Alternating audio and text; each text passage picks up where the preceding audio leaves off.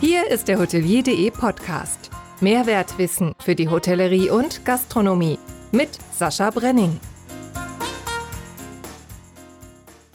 Moin zusammen. Wir befinden uns heute von meinem letzten Gast Obstalsboom-Boss Bodo Jansen nur ganze 34 Kilometer entfernt. Denn wir sind von Emden nach Leer gefahren und damit weiterhin in Ostfriesland. Nachdem diese Weltreise beendet ist, wartet jetzt die Ilka auf ihren Podcast Einsatz. Das ist die ungarische Koseform von Ilona und die wandelt sich wiederum von Helena ab. Und das bedeutet die Fackel, der Glanz, die Sonnenstrahlen. Warum sie strahlt und womit sie glänzt, das erzählt mir heute die aus Funk und Fernsehen bekannte Ilka Gronewold. Moin und schön, dass du bei mir bist.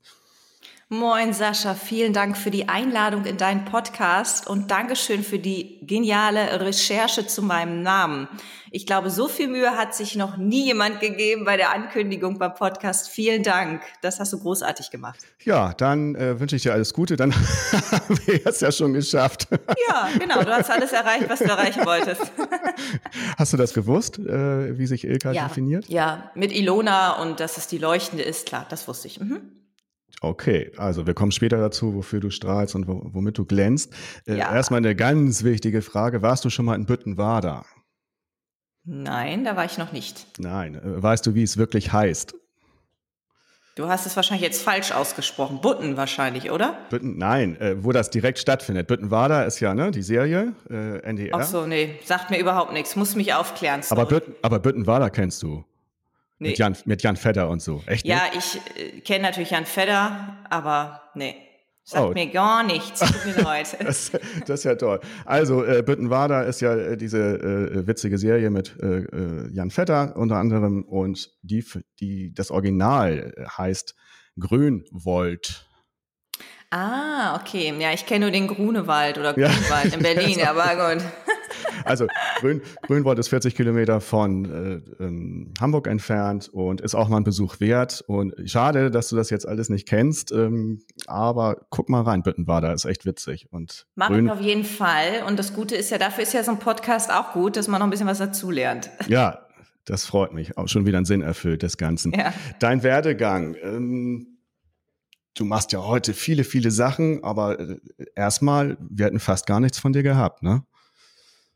Wie meinst du das? Weil, weil Weil- ich mit dem Hüftschaden auf Genau. die Welt kam oder wie? Ja. Ja, was heißt, also ich hätte, wäre schon eine, eine Ilka und wahrscheinlich auch eine Ilka, die viel redet, aber ich hätte wahrscheinlich nicht laufen können und ich wäre nicht sportlich so aktiv und hätte nie im Leben Sport studiert oder eine Musical-Ausbildung machen können, weil ich tatsächlich, wie du es auch recherchiert hast, mit einer Hüftdysplasie auf die Welt gekommen bin und mit einem Jahr operiert worden bin und in der OP auch wiederbelebt worden bin. Ich kann mich an Details leider nicht erinnern. Deshalb Komisch. brauchst du nicht nachfragen, wie war das? Hast du den Tunnelblick gehabt? Ich war ein Jahr jung, aber Ja. ich weiß, dass ich sehr viel Glück im Leben gehabt habe und gleichzeitig weiß ich, dass ich natürlich auch ein Kämpferherz haben muss, sonst hätte ich das nicht überlebt. Ja. Aber deshalb äh, hätten wir dich fast nicht unter uns gehabt und Gott sei Dank ist es Ja. anders gekommen. Ja, äh, weiter geht's, was du alles gemacht hast. Studium Musiktheater, äh, Journalismus studiert. Dann warst du bei Viva, dem Musiksender. Hast du auch Mhm. moderiert. Da ging das mit der ganzen Moderation los, ne? Ja, wobei das tatsächlich parallel zur Schule lief, bevor ich Abitur gemacht habe. 2001 habe ich dort die McClip Show mehrere Male moderiert. Da war ich 16 Jahre jung und war, glaube ich, in der 11. Klasse, 10., 11. Klasse. Das heißt, es war noch in der Schulzeit. Bei Viva? Das war alles mehr, ja, das war mehr oder weniger alles so eine Hobby-Sache und ich hatte selber Videos gedreht, mich beworben, deswegen bin ich da auch gelandet, weil du natürlich sonst aus, aus Friesland jetzt nicht irgendwie gleich den Sprung nach Köln oder Berlin zu Viva schaffst. Damals saß Viva noch in Köln, die sind ja dann nach Berlin gegangen. Tatsächlich musstest du dich natürlich selbst bewerben, wenn du irgendwie aus Leer oder aus, aus Friesland kommst und ich habe in meiner Schulzeit auch eine große Chance bei ProSieben bekommen. Und zwar habe ich eine Hauptrolle in Wilde Jungs bekommen. Und warum habe ich das als Ostfriesin geschafft? Weil ich war jetzt nicht die herausragende Schauspielerin, würde ich mal behaupten. Naja, sie haben halt eine Tänzerin gesucht, eine, eine Cheerleaderin. Und ich habe ja immer getanzt bei Schrock-Opitz in Leer in Ostfriesland und war selber als Tanzlehrerin aktiv. Also ich konnte dann schon auch irgendwie die Brücke schlagen zwischen Schauspiel und Tanz. Aber der Produzent war der Produzent von Otto, der Katastrophenfilm. Otto kommt ja aus Emden. Ja. Und dann hat der Produzent zu mir am Telefon gesagt, also über eine Agentur habe ich den Job bekommen. Und er sagte dann, du Mädchen, ich will dir einfach mal eine Chance geben, dass du aus deinem Kuhkaff rauskommst. so. und, dann, und dann durfte ich da mal Schauspielluft schnuppern und habe eine Episodenhauptrolle bekommen. Das war natürlich für mich als Schülerin großartig. Und by the way war das natürlich für mich auch klasse, schon als junger Mensch auch damit dann mal Geld zu verdienen mit Kunst, was ja auch nicht immer so einfach ist. Mhm. Und davon konnte ich dann auch die Musical-Ausbildung mehr oder weniger ein paar Monate dann schon zahlen, auch wenn es nur ein paar Drehtage in den Sommerferien war dabei pro sieben. Aber das war für mich natürlich im Gegensatz zu einer Tanzstunde, die ich mit 14 Euro damals oder so bezahlt bekommen habe. 2001, 2002 ist es ja schon lange her war das natürlich auch eine Stange Geld, die man dann beim Fernsehen verdient hat, muss man dazu sagen. Und davon konnte man sich dann die Ausbildung finanzieren. Unabhängig davon, ob ich Geld verdient hätte oder nicht, wollte ich immer nach Hamburg und habe dann Musical hier studiert. Und lebe jetzt auch in Hamburg. Du hast so schön Ostfriesland natürlich auch gesagt. Ich bin auch viel in Ostfriesland und mache da auch viel, auch noch beruflich, aber ich habe tatsächlich mein Herz an Hamburg verloren. Hm. Das, das, das, passte, das passte so schön mit Ostfriesland, ja. weil, weil gerade beim Bodo Jansen war, deshalb. Das wollte ich mir auch, ja. nicht, wollte ich mir auch nicht kaputt machen lassen. Finde ich auch gut. Finde ich, finde ich auch super, Sascha. Und es ist auch so, dass ich natürlich auch eine Verbindung immer sehe, Hamburg und Ostfriesland. Wir sind ja verbündet, ne? nicht nur wegen des Plattdeutschen. Nein, auf jeden Fall. So, und ähm, du bist Moderatorin, du bist, gibst Rhetorikseminare, Keynote-Speakerin, Sportlerin, Läuferin und Triathletin auch. Ja, mittlerweile seit Corona mache ich noch viel, viel mehr, aber das würde jetzt das den Ganze, Rahmen sprengen. Ja, das würde das Ganze sprengen, richtig. Aber tatsächlich habe ich auch eine klare Fokussierung. Meine Fokussierung ist Moderation, das ist an erster Stelle. Manchmal habe ich das Glück, dass ich das mit Sport verbinden kann, beispielsweise wenn ich den Cuxhaven-Marathon oder Bremerhavener Marathon moderiere, da kommt natürlich beides zusammen. Für die Zuhörerinnen und Zuhörer bedeutet das nicht, dass ich die Strecke mitjogge und dabei moderiere, sondern natürlich am Start und Ziel stehe. Würdest du auch noch hinbekommen, ne? Ja, würde ich auch noch hinbekommen sondern dass ich die Teilnehmerinnen und Teilnehmer anfeuer und natürlich selbst so ein bisschen auch, ja, dann Blut lecke, dass ich wieder auf die Rennstrecke will. Ne? Ja. Da kann man das Ganze dann natürlich verbinden bei solchen Veranstaltungen. Ansonsten bin ich auf den Kreuzfahrtschiffen dieser Welt vor allen Dingen deutschen Kreuzfahrtschiffen dann auch im Einsatz als Edutainer. Das bedeutet, dass ich dort Sportkurse gebe, um mein Sportstudium dann auch nochmal zum Einsatz bringen und, wie du schon gesagt hast, Vorträge halte, dann Keynote-Speaker bin zum Jakobsweg und ähnlichen Dingen, also Dingen, die ich auch selbst gemacht habe und erfahren habe und dann damit die Gäste an Bord mit in meinen Bann ziehe. Mhm. Ja. Ja, und zum Laufen bringen wolltest du auch äh, die HSV-Spieler. Da habe ich natürlich, ja. das fand ich natürlich auch äh, sehr amüsant. Hast dich beworben bei äh, Ex-Coach Daniel Thune oder beim HSV äh, als Co-Trainerin und hast einen, einen spektakulären Instagram-Post gemacht. Äh, war das jetzt, das war ja sehr äh, direkt und äh, auch zu Recht. Äh, ich bin ja nun auch ein ewig HSV-Fan und sehe das genau wie du, wie du es da gesagt hast. Aber war das jetzt alles so äh, ernst gemeint, dass du dich wirklich beworben hast oder war das ein bisschen Augenzwinkern?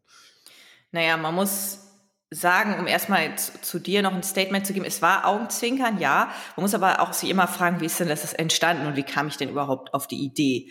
Und die Idee ist eben nicht, dass ich gesagt habe, so, ich will da jetzt was machen und ich will da entweder eine riesen PR-Masche Masche da in Gang bringen oder Maschinerie oder ich will tatsächlich das Angebot vom HSV.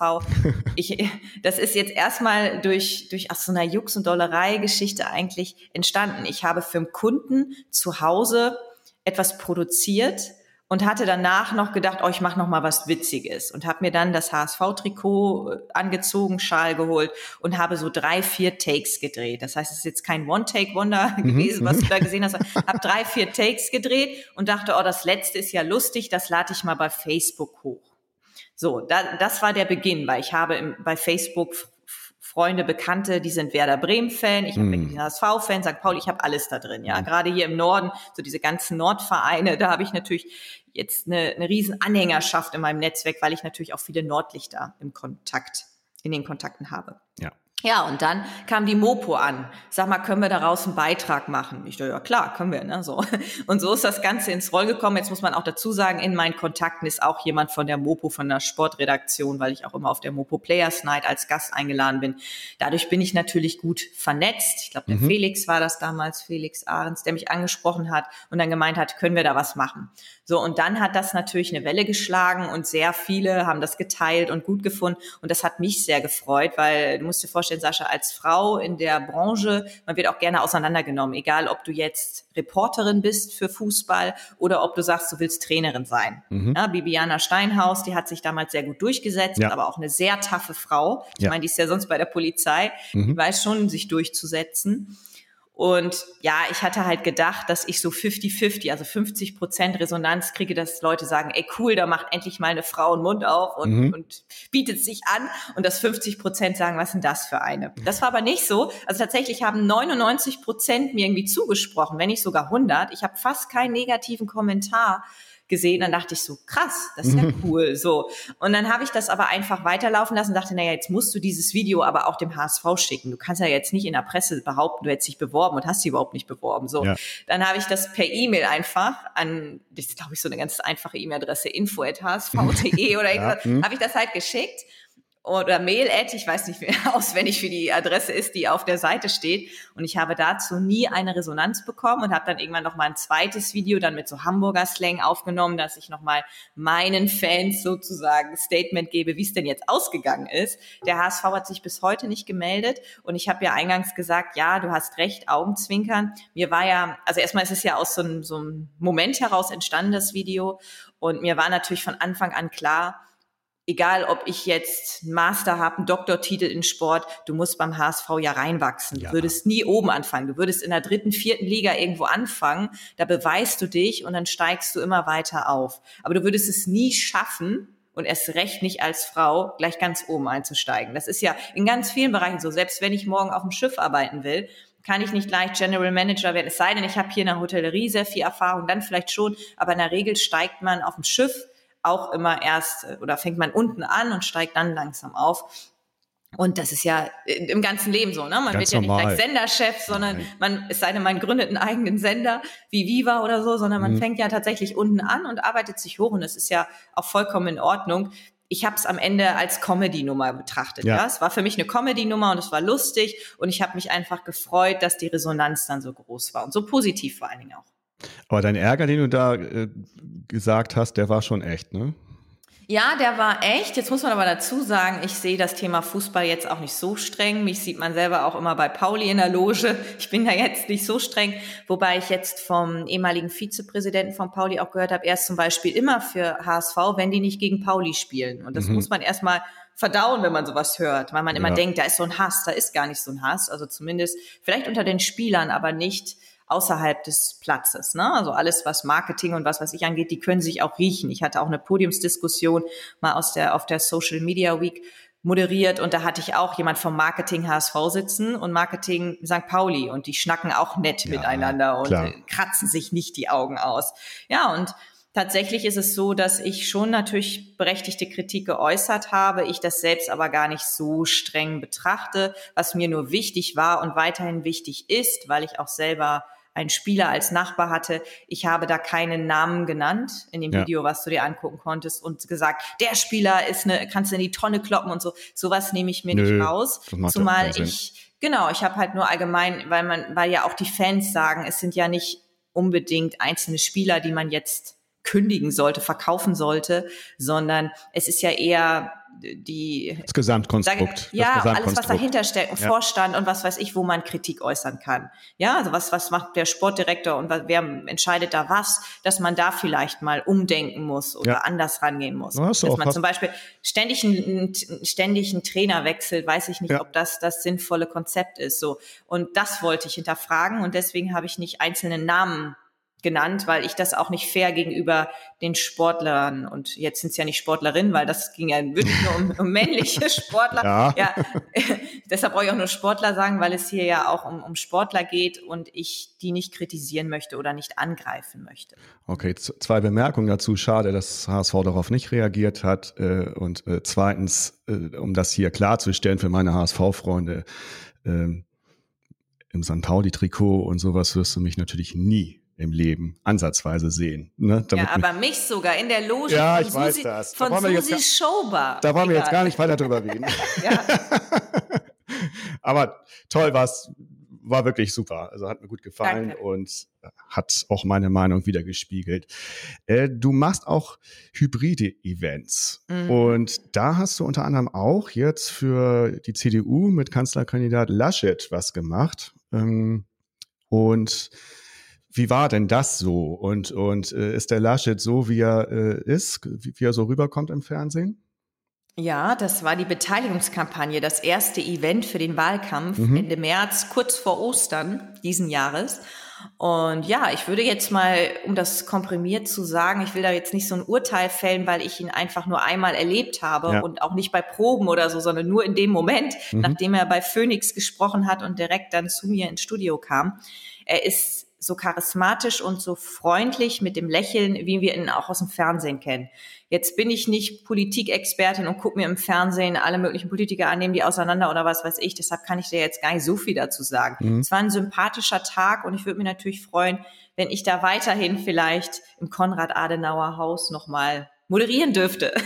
Klar, die Kritiken dazu waren ja gut, was man, was ich da ja, gelesen habe. Ja, tatsächlich, genau. Ja. Und im Moment ist ja auch so, das ist das, was ich auf jeden Fall in den Medien wahrnehme. Es gab ja vielleicht anfangs auch ein bisschen Kritik und mittlerweile ist ja eine andere Dame im Fokus in der Politik. Ja.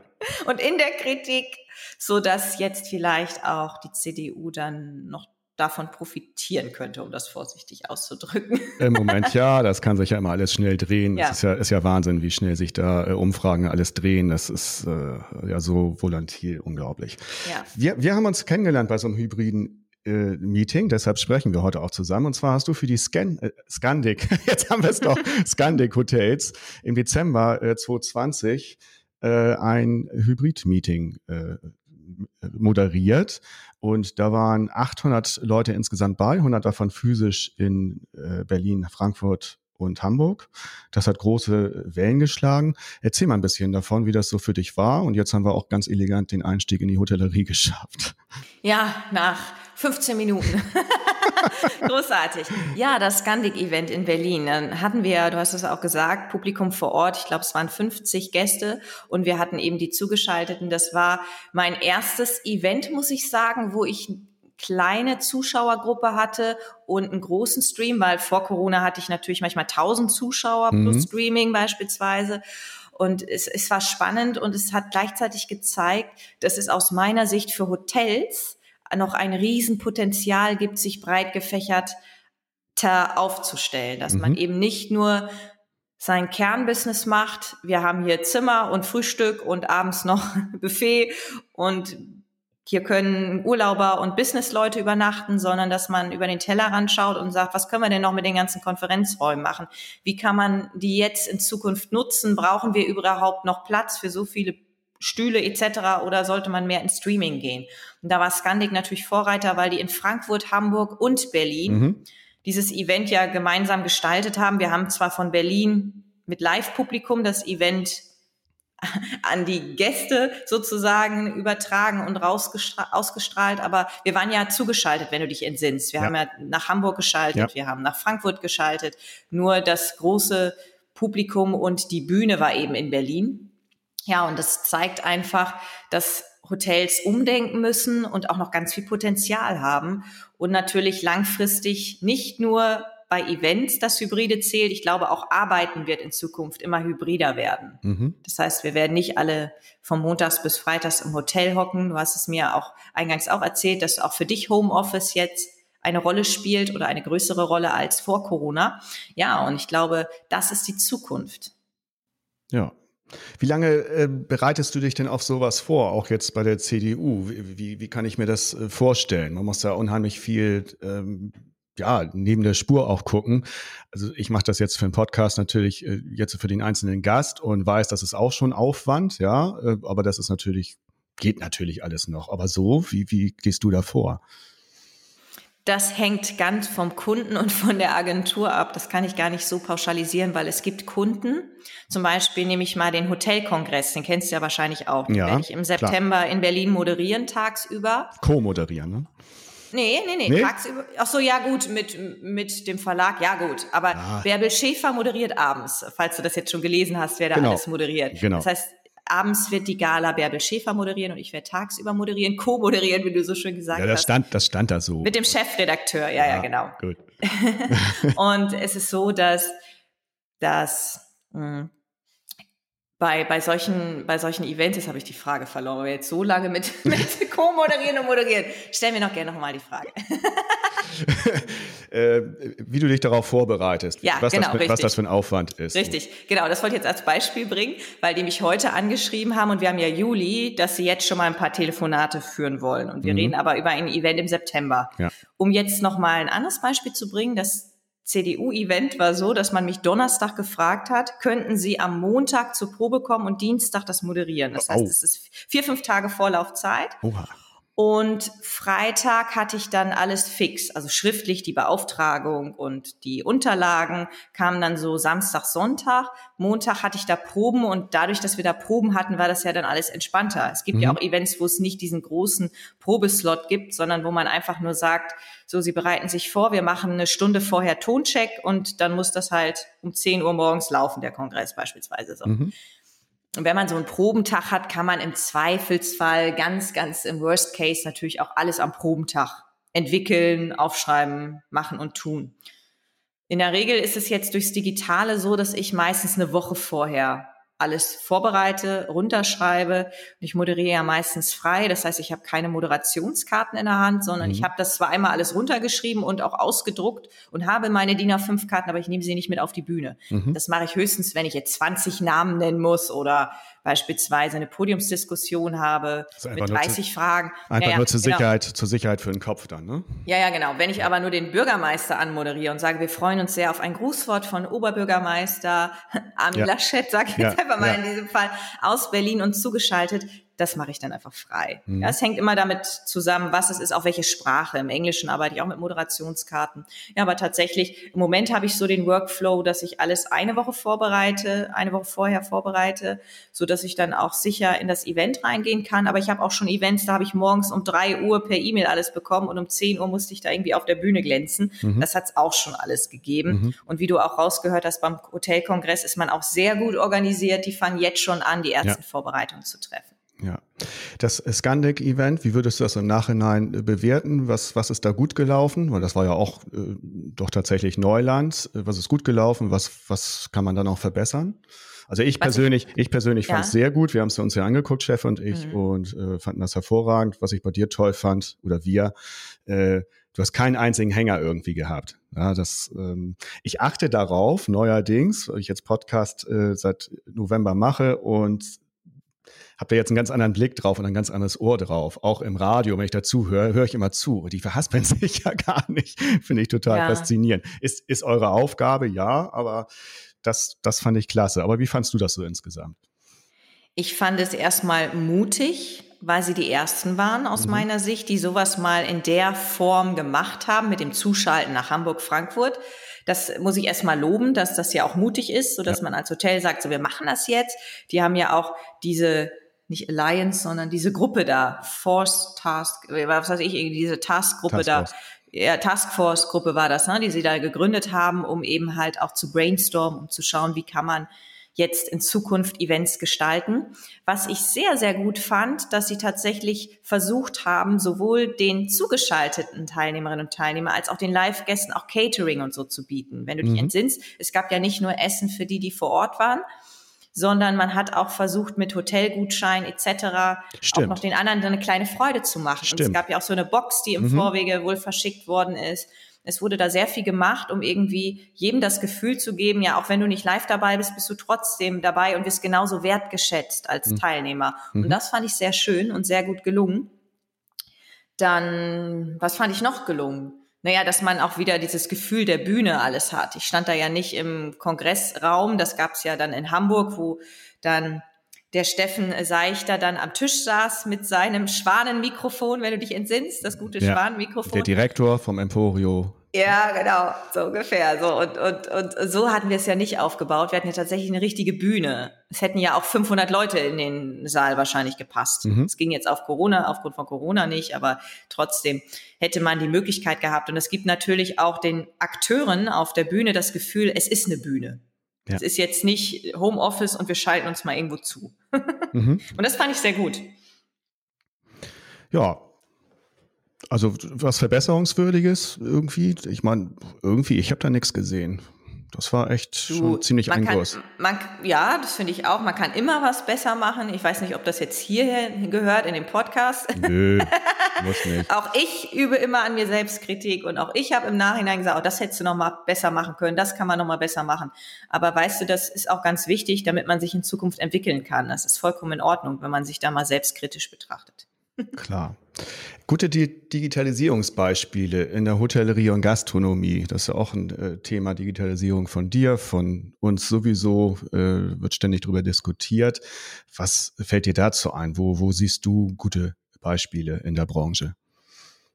Aktuell auf Corona bezogen kann ich dir da gar nicht so ein riesen Feedback geben, aber ich habe ja selber auch schon mal im Hotel gearbeitet. Ach. Das ist jetzt ja. Das weiß das ich schon ist, wieder nicht. Interessant. Naja, das ist auch jetzt schon mittlerweile 15 Jahre her. Ich habe am Host, am Rechner im East Hotel gearbeitet in Hamburg. Okay. Und da hatten wir Book a Table. Und das war natürlich, heute ist es Standard, aber damals war das eigentlich ganz cool, dass ich, ich habe ja nur immer Tische optimal verkauft. Ich habe versucht, jeden Tisch am Abend dreimal zu belegen. Von 18 bis 19.30 Uhr, von 20 bis 21.30 Uhr und dann nochmal die Spätleute so. Mhm im East Hotel. Und das hat mir natürlich geholfen, dadurch, dass es digital war und dann auch schön angezeigt wird, so jetzt ist der Tisch belegt in Rot, er ist frei in Grün und die Tische haben alle ihre Nummern und und und.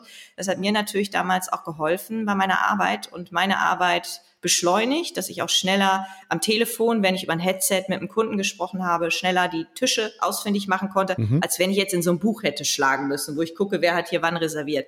Das ist natürlich jetzt heute wahrscheinlich auch altbacken, aber 2006 war das halt, ja, normal oder relativ modern, um das so zu formulieren. Und das ist jetzt ein Beispiel, wo ich gesagt habe, naja, sowas brauchst du heute einfach, wenn du ein Hotel hast, ne? Ganz klar. Es wäre schön, wenn es äh, gang und gäbe wäre. Leider ist das das Gegenteil der Fall. Gerade bei, äh, bei Restaurants ähm, ist das eine Katastrophe nach wie vor. So wenige nutzen das heute, wohlgemerkt 15 Jahre später. Da mhm. habe ich so meine Erfahrungen und höre das auch überall. In der Hotellerie sieht es ein bisschen besser aus, aber da ist noch wahnsinnig viel Nachholbedarf. Aber trotzdem, gutes Beispiel und einfach mal wieder darauf hinweisen, die Gastronomie muss da auch mehr machen. Ja, genau. Du hast ja auch so ähnlich wie ich einen guten Überblick über, über alle Branchen. Ähm, bei der Eventbranche ist es ja nun im Speziellen richtig schlimm, die ganze Geschichte, weil bis die wieder, gerade die großen Sachen wieder aufmachen können, ähm, das dauert noch. Wie kann es denn deiner Meinung nach gelingen, dass äh, große Messen, Hafengeburtstage, Fußballspiele und so weiter wieder nachhaltig stattfinden können? Ja, es ist so, dass ich erstmal sagen muss, dass es so negativ formuliert. Du hast gesagt, ja, dass irgendwie wie alles schlecht aussieht und jetzt es wieder weitergehen muss und welche Lösung es da gibt, fragst du jetzt. Ich muss erstmal sagen, ich sehe das Ganze mit gemischten Gefühlen. Ich habe natürlich auch Alarmstufe Rot alles immer mitverfolgt ja. und sollte da auch selber Teil von werden. Letztes Jahr im September schon. Und ich sehe das mit gemischten Gefühlen, weil ich sehe auf der einen Seite Gewinner, und auf der anderen Seite Verlierer. Unter anderem bist du und, eine Gewinnerin, ne? Ja, genau, würde ich jetzt so sagen. Ja. Aber ich sehe jetzt, ich sag mal, die Verlierer sind natürlich ganz klar und da können sie wirklich nichts für. Und das ist jetzt nicht nur Hotelleriebranche, Eventbranche, sondern das ist das Theater. Mhm. Wenn Theater nicht aufmachen dürfen und die Musicals, die großen Stage Entertainment Musicals, da blutet mir natürlich das Herz, wenn ich sehe, dass die über ein Jahr Berufsverbot haben. Ja. Mittlerweile anderthalb Jahre fast. Mhm. So, das sind die Verlierer. Und dann gibt es aber auch die, die immer meckern, ja, hier, ich habe, ich, ich kann keine Events machen und als Agentur, nehmen wir mal Beispiel Agentur, ja, eine Agentur, die vorher Events organisiert hat, mit allem möglichen, von Catering über Moderator, was sie alles gestellt haben, die dann den Kopf in den Sand stecken. So, und bei denen muss ich einfach sagen, denke um. Und da sind wir auch schon wieder bei deiner Frage, wie kann es weitergehen, was muss man tun? Du hast ja auch gesagt, dass ich zu den Gewinnern zähle. Neben ganz hattest, vielen anderen. Hattest ja, du, ganz hattest vielen du, anderen. hattest du selber mal gesagt, deshalb. Ja, das stimmt auch. So sehe ich mich auch. Und es hat bei mir ganz viel bewirkt, dass ich selbst an mir gewachsen bin. Es geht Mhm. ja nicht nur immer um Finanzielles oder um Aufträge, sondern es geht ja auch um die eigene Entwicklung. Das ist mir ja auch ganz wichtig. Und ich habe letztes Jahr wahrscheinlich als erstes eine Landingpage zu dem Thema Online-Event aufgesetzt, sodass ich sofort gefunden werde.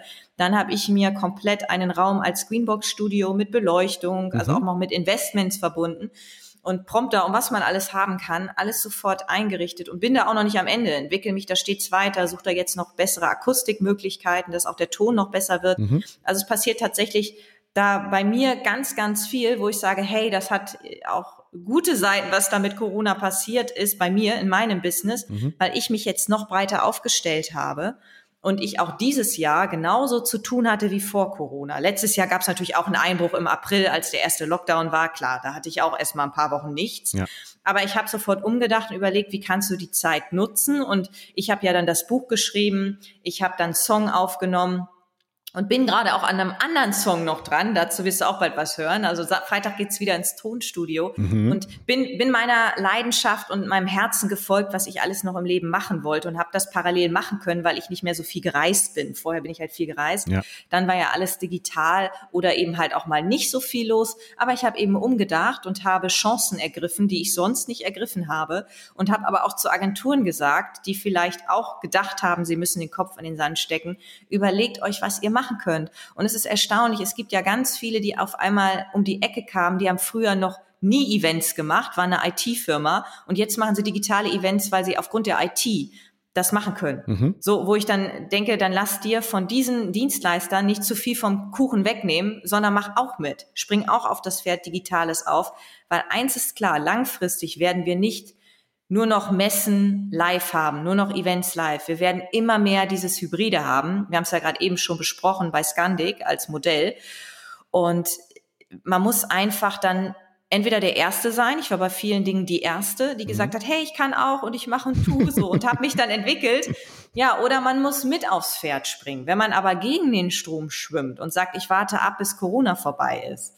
Ja, und dann, da muss man halt in den sauren Apfel beißen. Dann habe ich dann auch irgendwann dann mit diesen Menschen, die Potenziale haben, kein Mitleid. Also Mhm. selbst beim Musical-Darstellen habe ich gesagt, wieso gibt ihr als Musical-Star, also ich spreche jetzt mal von großen Musical-Darstellern, die auch gemeckert haben, wieso gibt ihr nicht digital Gesangsunterricht oder so? Mhm. Nee, nee, da habe ich keinen Bock drauf. So, dann denke ich ja, also mein Vater würde mal sagen, dann geht's einem noch gut genug, wenn Mhm, man mhm. nicht dafür bereit ist, umzudenken.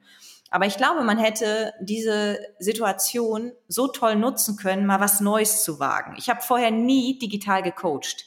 Ich habe das immer mit Skype früher mal angepriesen, habe ich nie gebraucht. Nie hat jemand gesagt, können Sie denn auch digitales Coaching? Ja. Dann kam Corona, dann kam im April dieses Loch und dann habe ich gedacht, komm, du bietest jetzt mal bei Xing einfach an als Event, du bietest jetzt Rhetorik-Coaching digital an. Mhm. Ja, und sofort hatte ich zu tun. Sofort sind welche gekommen, meinen, ach, das ist ja klasse, dass sie das machen. Und sie bieten jetzt auch noch technisch noch Coaching, was wir technisch brauchen, von Beauty-Ring über Podcast-Mikrofon und, und, und. Ja, und dadurch ist natürlich für mich auch so ein bisschen noch mehr im, im Berufsfeld entstanden. Du hast ja eingangs gesagt, du bist Keynote-Speakerin, du bist Moderatorin. Klar, an erster Stelle bin ich Moderatorin, aber ich habe ja auch seit Jahren schon das Tonstudio, ich habe so viele andere Dinge. Und das hat mich in der Krise, ich sag's mal Krise, gerettet, weil ich so breit aufgestellt bin. Das ist halt ein Glücks, Glücks oder ein Treffer in dem Moment gewesen, Ja. dass ich so viele Dinge habe, dass ich sage, irgendwas habe ich immer zu tun. Mhm. Ja, äh, äh, sehe ich alles genauso. Nichtsdestotrotz äh, meine Frage äh, zu den, zum Beispiel zu den Hilfen und zu den politischen ähm, Maßnahmen der letzten 16 Monate. Damit es dann weitergeht, braucht man ja auch Geld. Und äh, Mhm. was hast du da für einen Eindruck äh, mit den Maßnahmen, die getroffen wurden und den Wirtschaftshilfen, wie die angekommen sind und wie das Mhm. alles insgesamt gelaufen ist? Ja, da hatte ich natürlich auch einen großen Austausch innerhalb der Branche und kann da auch von berichten, sowohl von, von Technikern als auch von Moderatoren. Ich habe jedem am Anfang geraten, als dieses Loch im Ende März, Anfang April kam und man auch nicht wusste, wie es denn jemals weitergeht, gefühlt, wo auch noch nicht klar war, welche Hilfen es alle geben wird, habe ich gesagt, als es diese 9000 Euro Hilfe, ich weiß nicht, ob du dich daran entsinnst, für Gewerbetreibende, Gewerbetreibende gab, Mhm. da habe ich gesagt, mach deine korrekten Angaben und beantrage das wenn mich jemand gefragt hat. Ja. So. Und das Geld legst du erstmal auf die Kante. Vielleicht brauchst du es ja gar nicht. Und wenn du es brauchst, hast du es. Und wenn du es zurückzahlen musst in ein, zwei Jahren, dann ist es halt so. Aber mhm. hol dir das erstmal. Also mhm. hol dir das erstmal so. Und das haben ja einige gemacht aus meinem Umfeld und sie haben tatsächlich auch alle die 9000 bekommen. Ich glaube, es waren 9000, weil alle immer im, im, in den sozialen Netzwerken gepostet haben. Ja, aber ich lebe ja nur von, von, also nur von, wie soll ich sagen, ich habe ja nur Privatausgaben, ich habe ja keine geschäftlichen Ausgaben und es gab immer irgendwelche Gründe, mhm. weshalb man angeblich diese 9000 überhaupt nicht kriegen könnte und kann und alles ist schlecht und der Staat hilft einem nicht. Die Praxis sah aus meiner Sicht anders aus und die Leute haben nicht gemogelt oder falsche Angaben gemacht, von denen ich spreche. Die haben also korrekte Angaben gemacht und haben gesagt, so halt stopp, ich weiß aber nicht, wie es weitergeht. Das hier sind meine Ausgaben geschäftlich, das sind meine privaten Ausgaben und haben die 9000 tatsächlich bekommen. Mhm. So, und ich habe in der Eventbranche von keinem gehört, dass er kein Geld gekriegt hat. Also selbst in Hamburg gab es ja nochmal diese 3000 Euro, glaube ich. Das ist natürlich viel zu wenig für Hamburg, ist ja logisch, weil ja. die Miete ja auch hier horrend ist. Aber trotzdem besser als gar nichts, sage ich immer. Gab es ja in Hamburg dann auch immer mal irgendwelche Maßnahmen, auch noch dieses Jahr und Hilfen. Und die sind meines Erachtens auch angekommen. Das Einzige, was bei vielen zu spät angekommen ist, und da weiß ich bis heute nicht, woran es liegt, das ist die November-Dezember-Hilfe. Die haben ja auch für Gastronomie gab's die ja und die haben ja auch Fitnessstudios bekommen. Und da habe ich tatsächlich gehört, dass manche Fitnessstudios, die im April diesen Jahres noch nicht hatten. Ja. Und da weiß ich aber auf anderer Seite, also von anderer Seite, meine Eltern haben ja auch ein Autohaus und da auch da in dieser Branche Automobil bin ich gut vernetzt, da weiß ich, dass andere Unternehmen und andere Branchen sofort innerhalb von zwei Wochen das Geld hatten auf ihrem Konto. Das lief mhm. ja über einen Steuerberater, wenn es über 5000 Euro war, also war, glaube ich, die Regelung. Und da dachte ich dann auch, woran kann das liegen? Woran liegt das, dass das irgendwie der eine schnell kriegt und der andere nicht? So, das war so das einzige Fragezeichen, was ich hatte. Aber ansonsten muss ich sagen, ich glaube, im Verhältnis zu anderen Ländern meckern wir auf hohem Niveau. Mhm. Ja? Ja, es gibt so, so und so und pro Bundesland, da habe ich ja auch den Überblick, es ist immer unterschiedlich und ja. äh, man kann das nicht über einen Kamm scheren. Keiner möchte, genau. in, keiner möchte in, in der Haut der Politiker stecken, ist auch klar. Klar ist aber auch, dass auch nachhaltig einiges schiefgelaufen ist, was nicht hätte schieflaufen dürfen, aber trotzdem geht's uns hier noch gut, das sehe ich ganz mhm. genauso. Damit haben wir im Prinzip die Bürokratie äh, schon äh, abgehandelt. Ähm, jetzt habe ich noch was ganz anderes. Überraschungsfrage. Die kommt von einem Mann, der dich gerne auf den Arm nimmt. Okay. Wer nimmt mich denn auf den Arm? Ja, äh, das war am Elysee Hotel. Ah, Rolf. Ah, Rolf. Guck ja. an. Du, sehr von gut. Sky. Ja, sehr Sky. gut. Doch, ich bin gut, ne? Ja, sehr das gut. Ist, das ist Rolf von Sky, ja.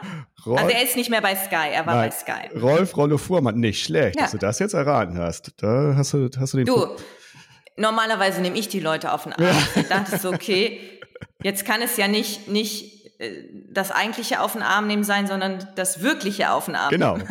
Da gibt es ein schönes Foto von euch, wunderbar. Und äh, damit, ja. damit, dass du das erraten hast, hast du den, den Fauxpas mit Büttenwader auch ausgemerzt. Sehr gut, sehr gut.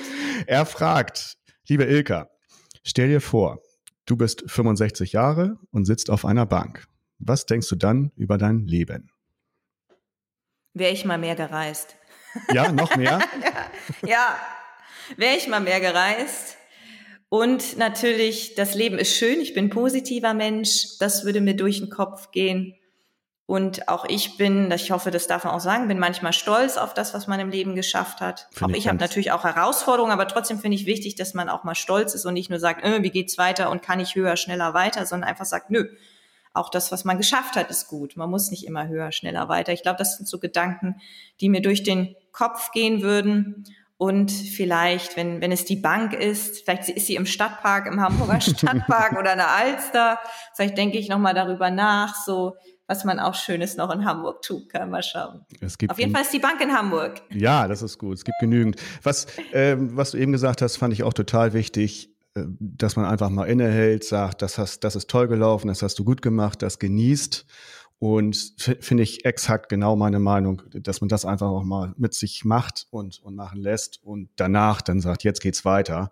Aber äh, immer nur höher, weiter, genau das. Äh, man muss auch mal innehalten sagen, guck mal, das ist jetzt passiert, das ist gut gelaufen. Und das wissen wir ja bei hotelier.de auch. Wenn man jetzt 14 Jahre zurückguckt, äh, haben wir auch immer wieder kleine Meilensteine geschaffen und haben das dann auch mal gefeiert und uns gefreut. Finde ich total, total einen guten Punkt. Genau. Er hat noch eine zweite Frage. Wieso folgt dir Rollo auf Clubhouse und du ihm nicht? Äh, und dann das Zitat, du sollst dich nicht so luschig anstellen. Gute Frage. Weißt du, ich bin dankbar, wenn viele Leute mir folgen. Ich ja. folge tatsächlich nicht allen, aber wir sind zum Beispiel vernetzt bei LinkedIn, Sascha. Also es ist nicht so, dass ich dich dann noch mit dem Vernetzen-Button habe, sondern wir sind Freunde und das soll auch ein Kompliment an dich sein. Das heißt was, ne? Herzlichen Dank. Aber bei Clubhouse, Nein, aber, bei Clubhouse glaube ich nicht. Nee, aber ich muss dir auch ganz ehrlich sagen, ich glaube, dass Clubhouse auch langsam wieder abnimmt. Da ist gar nicht mehr so viel los. Ja. Und ich habe dann auch nicht geguckt, wer ist da alles, Nein. weißt du? Das ist ja manchmal so, dass man, dass man jetzt nicht guckt, ist der, der bei Facebook mit mir befreundet ist, vernetzt ist, ist der auch bei Clubhouse, ist der auch bei Twitter. Ich folge bei Twitter und Clubhouse eben nicht allen, ja. die ich auf Xing und LinkedIn parallel verknüpfe sozusagen. Ich glaube aber, die Antwort wird ihn nicht zufriedenstellen, aber da müsst ihr Ach so, dann nochmal. okay. Ja, warte, dann, äh, du, du, wir machen ja diese Aufzeichnung nicht übers Handy, das können wir ja ändern. Aber wenn ich reingehe, haben wir hier gleich Störgeräusche. Nee, lass mal lieber, kann lass mal lieber. Kann ich gleich nachholen, ja. Sehr schön. Ja, also, das waren die zwei Fragen von Rollo äh, Fuhrmann, Ex-Bundesliga Field Reporter bei äh, Sky und selbstständiger Sportreporter und Kolumnist. Das wollte ich nochmal erwähnt haben. Und jetzt habe ich die letzte Frage. Ähm, was macht dir Mut für die Zukunft ähm, und was hat dich in der letzten Zeit gefreut? Mut macht mir, dass sich viele impfen lassen haben mhm. und ich auch seit Mai schon zweimal geimpft bin und somit auch die vollständige Impfung habe. Und Mut macht mir außerdem meistens der Sport. Der Sport macht natürlich mit einer Person, das kann Rollo wahrscheinlich auch bestätigen, macht auch wenn er eher als Reporter da ist und nicht als selber als Sportler, aber der Sport macht mit der Persönlichkeit ganz viel und lässt einen auch mutiger und stärker werden. Ja. Und das freut dich doch entsprechend. Ja, richtig. Alles klar. Ja, Ilka, dann haben wir es. Das war schön. Das war super. Vielen Dank, Sascha. Ja, das wiederholen wir. Wir haben noch so viele Themen. Man ja, noch so viel, auch Hotellerie, gerne. auch noch so viel. Ich habe ja schon erzählt jetzt, dass ich im East Hotel da aktiv war, aber ja. ich habe natürlich auch noch andere Erlebnisse mit Hotels. Da können wir gerne nochmal drüber sprechen. Das, das können wir gerne machen. Äh, für den Anfang war das schon ganz prima. Ähm, ich hoffe, du hast dich wohlgefühlt und äh, ich danke dir für die Einblicke. Waren ja, war ja ein schöner Themenmix hier, finde ich, den du auch toll beantwortet hast. Ja, und drück dir die Daumen, dass du bald wieder reisen kannst. Ja, vielen Dank, Sascha, und Dankeschön an die Zuhörerinnen und Zuhörer. Bis dann. Tschüss. Ciao. Der Hotelier.de Podcast. Mehrwertwissen für die Hotellerie und Gastronomie. Keine weitere Ausgabe verpassen. Und jetzt auf www.hotelier.de slash podcast abonnieren.